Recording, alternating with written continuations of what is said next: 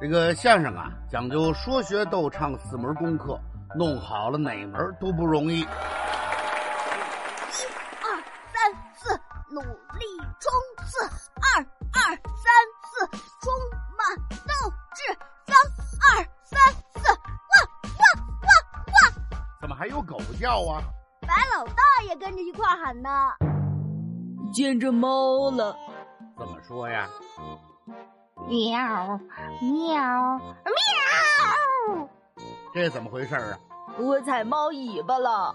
听一段相声，学一个成语，跟嘉庆叔叔和他的学生们一起听相声学成语。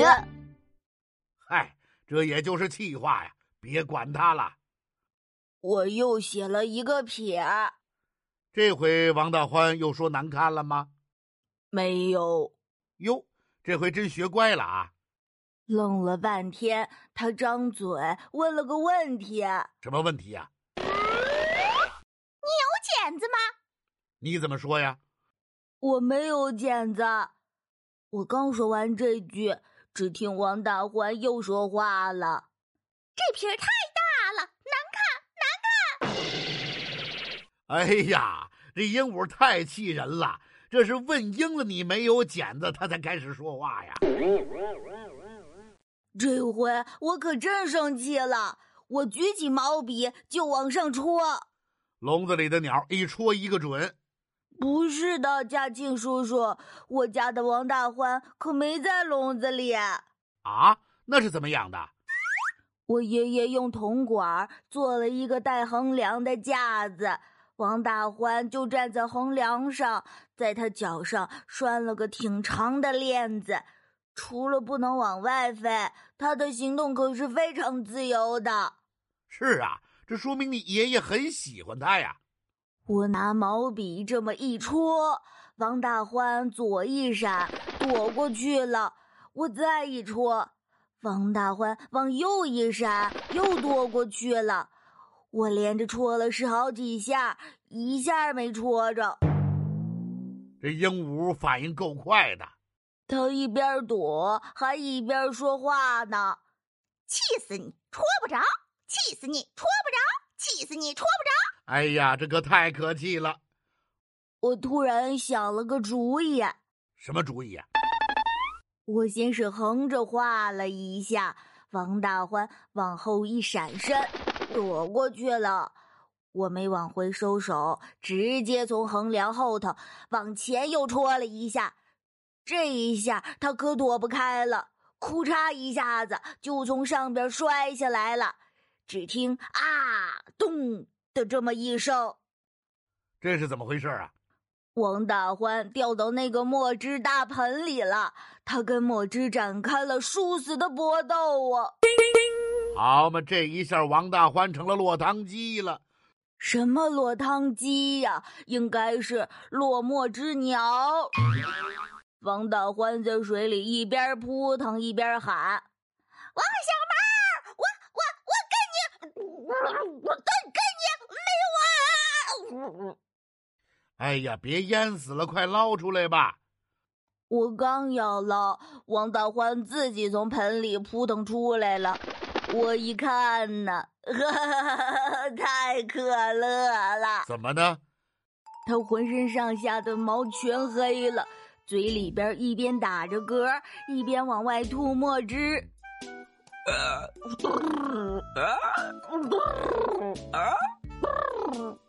这可太热闹了啊！可把我乐坏了，乐得我直拍大腿。我正乐着呢，王大欢又说话了。他又说什么呀？王小毛，大笨蛋，你还乐得出来？他怎么乐不出来呀？你看看这个家闹成什么样了！你妈妈一会儿回来，准把你的屁股打开花不可！啊，这个家什么样了？我这时候才仔细一看。我的妈呀！整个家里从上到下，从左到右，所有的家具、电器、门窗、装饰，连我身上全都是墨点子。这是怎么回事啊？还能是怎么回事啊？还不是那只落墨汁的臭鸟用翅膀甩的哟！这可坏了！我一看，这可怎么办呢？我实在想不出办法，一着急，一害怕，就跑到您这儿来了。哎呀，原来是这么回事啊！我说王小毛，你就写几个毛笔字，就能把家给糟蹋成这个样子，实在是太厉害了。是啊，要是我不写毛笔字，也就没有这么些事儿了。老师也真是的，现在谁还用毛笔写字呀？非得写书法，有什么用啊？我讨厌毛笔字。哎，王小毛，你这可就说错了。老师让你们写毛笔字，可不是没有用，最重要的就是怕你们数典忘祖啊。数典红薯，嘉靖叔叔，您饿了吗？想吃煮红薯了。什么煮点红薯啊？是数典忘祖，一个成语故事。成语故事，这个故事里有写毛笔字吗？没有，但跟你刚才说的话有很大关系呀。您赶紧说说。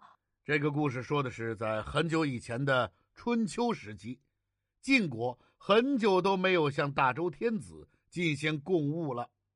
有一次，晋国的大夫姬谭去朝见天子周景王，周景王就问：“晋国为什么这么久都不向我进献贡物了呢？”姬谭怎么说呀？哼，你要是问这个事儿啊，那我可要跟你说一说了。怎么姬谭说话这个味儿啊？因为他是山西人呐，我琢磨着他说话呀，可能就是这个味儿的。你要是问这个事儿啊，我可要跟您说一说了。您光问我们为什么不进献贡物，那您大周天子有没有给我们晋国什么赏赐呢？您根本就没有给过我们赏赐，我们又凭什么要给您进献贡物呢？大周天子真的没有给过他们赏赐吗？怎么可能啊！接下来，周景王。就让人把历年来天子赐给过晋国的赏赐记录一一的念了出来。这一念出来呀，周景王就问他：“姬谭，你还有什么话说？”他这回怎么说呀？啊啊，那个呃，这个啊，那个那个，哈哈哈啊，那个我一时想不起来，给忘了。啊，什么都能忘啊！后来，这个故事就形成了一个成语，叫“数典忘祖”，意思就是说，面对着实实在在的历史，却把祖先的重要和伟大忘得一干二净。哦，这么个“数典忘祖”啊？那这和我刚才的话有啥关系呀？你刚才说，现在没有人用毛笔写字，学毛笔字没有用，是吧？是啊。你们学毛笔字啊，不仅仅是写字。更是书法艺术，世界上只有中国的文字书写能够称为艺术。让你们练字，更是让你们传承祖先留下的文化和精神。